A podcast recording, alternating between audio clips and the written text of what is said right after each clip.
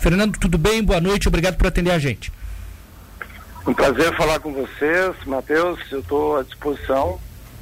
E tá todo mundo, Fernando, muito impactado com essa notícia, porque apesar de que alguns já esperavam, quando ela surge, aí o impacto é muito grande e eu imagino que isso, não só para o Sul, mas para todo o Estado, tende a ser terrível, hein? Bem, na realidade, o que, o que a Engie colocou naquele comunicado na semana passada foi um programa de, de descomissionamento do Parque Termoelétrico Jorge Lacerda, se nada for feito. Tá.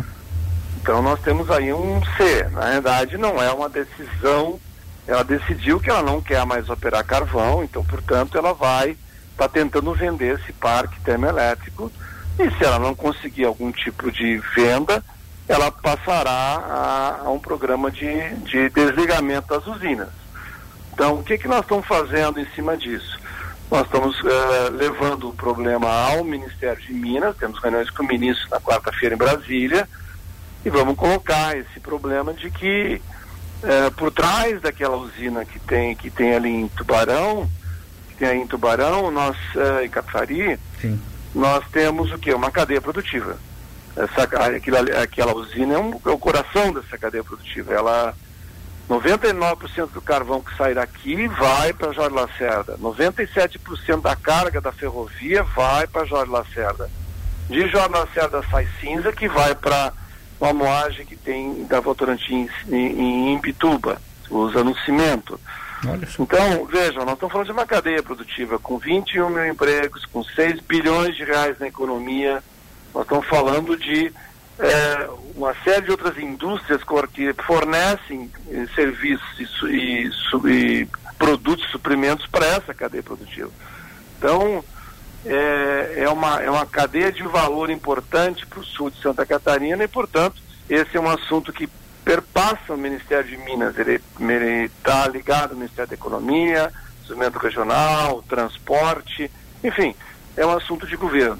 É um assunto do governo do Estado, pela importância que ele tem para o Sul, e é um, um assunto para o governo federal. Por isso que nós estamos conversando com a classe política. Hoje teve uma reunião aqui na Prefeitura de Criciúma, com os três deputados federais aqui da, da nossa região e com o prefeito Clécio Salvaro, exatamente para a gente começar a articular as ações políticas e dar conhecimento ao, gover ao, ao governo federal e ao governo estadual do que está acontecendo ah. e o que, que, poderá acontecer caso haja uma inação do poder público. Ô, Fernando, eu estou impactado com o que tu falou para nós, 21 mil empregos direto, é isso? Entre diretos e indiretos é 21 mil 21 empregos, sim. Tá. É, é, é, dá para a gente colocar... Isso eu não estou considerando os, empregos, os empregos que tem, por exemplo, no o supermercado que vê, fornece para o mineiro. Eu não estou considerando é. esse emprego, estou considerando só o emprego que está diretamente ligado à cadeia produtiva. Nossa, é, não tem. Eu, quem fala que é só Capivari, ou só Criciúma, ou só Tubarão, está muito enganado, né?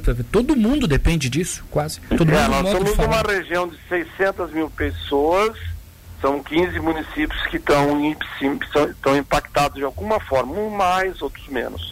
Entendi. É, hoje você teve uma reunião né, com o prefeito Salvário e outros, é, vocês vão para o Ministério de Minas e Energia.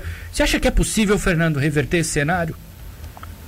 Ah, tranquilamente. Nós já passamos por uma situação similar em 98, e aí com o movimento da classe política, porque esse é um assunto hum. importante, aí tem uma, tem uma discussão política com o, com, com o executivo é, para se achar uma solução. A gente está buscando alternativas para a gente poder é, viabilizar a essa equação. Tem um nó, nós temos que tratar esse nó. É, o que, que aconteceu, vamos relembrar o nosso ouvinte, em 98? Por que, que lá as coisas foram solucionadas? 98, o governo Fernando Henrique Cardoso ele fez um processo de privatização e mudou a legislação. Tá. E nessa legislação, é, a gente pode, aí, em 98 a, a Gerasul, quer dizer, é, a Eletrosul foi privatizada, a Jorge Lacerda foi privatizada e a e a, na época a Gerasul, que depois passou para ser Tractibel e hoje Engie, adquiriu esses ativos. Então, na época, tinha, um período, tinha uma transição, a gente negociou essa transição e deu tudo certo e a gente está aí operando com a cadeia produtiva e gerando emprego e renda por mais de 20 anos. Então, de novo, a necessidade de sentar com o governo e, e com todas as partes interessadas e aí você achar uma, uma solução, uma nova equação para para esses ativos e para essa cadeia produtiva. Entendi. É, você acha que é possível é, deixar esse processo mais sustentável no futuro, uma mudança que pode também ser um pouco mais radical, assim, para que os empregos permaneçam, que tudo continue funcionando, mas que, que a modalidade ela mude um pouco para que seja algo mais sustentável? Veja, na, o que, que, se faz hoje no, em, em, vários países? Eles, eles, eles fazem um programa de modernização. Ao longo dos anos, a gente trabalhou nesse programa de modernização junto ao governo federal. Então, nós temos hoje um problema de, de um ativo, de, um, de uma empresa que não quer esse ativo. Então, primeiro tem que, nós temos que negociar um novo dono, e esse novo dono tem que ter um contrato de energia, e esse novo dono vai ser o, a, quem vai trabalhar para fazer o processo de modernização. Então, precisa do governo federal que ele implante esse processo de modernização que a gente está discutindo há mais de dois anos com o governo podendo a gente é, renovar o parque, uma parte do parque instalado em Tubarão, em Cafari, e fazer alguma outra usina aqui na região de Criciúma, que é um projeto que a gente vem trabalhando há muitos anos. O que houve ao longo desses anos todos é uma política errática do governo federal. Numa hora tem leilão, uma hora não tem leilão, uma hora o BNDES financia, outra hora não financia. Então essa política errática leva a afastar os investidores e aí você não conseguiu viabilizar projetos que estão licenciados ambientalmente prontos para entrar, para serem construídos aqui na região de Criciúma. E agora surgiu o, a questão desse ativo de em Tubarão que tem que também ser equacionado. Então, passa por uma ação política estruturada junto com o governo federal. Ô Fernando, você é presidente de uma associação que é nacional, não é? Essa notícia, ela impactou outros estados também? Chegou até você diálogo de pessoas que nem moram em Santa Catarina, mas que estão atentas a essa discussão? Não, veja bem, a questão do carvão é uma questão do sul do Brasil, tá. basicamente, Rio Grande do Sul, Santa Catarina e Paraná. A, a, solução, uma parte da solução do nosso problema, ela impacta os outros estados do Paraná e Rio Grande do Sul também. No caso do Rio Grande do Sul, a Engie tá, vai estar tá colocando à venda também o ativo que tem lá na região de Candiota.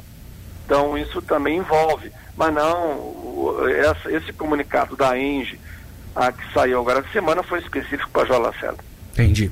Fernando Zancan, muito obrigado por atender a Rádio Cidade. Estamos sempre à disposição, viu, Fernando? Um abraço. Obrigado, um abraço aos ouvintes da Rádio Cidade, uma boa semana a todos. Pois não.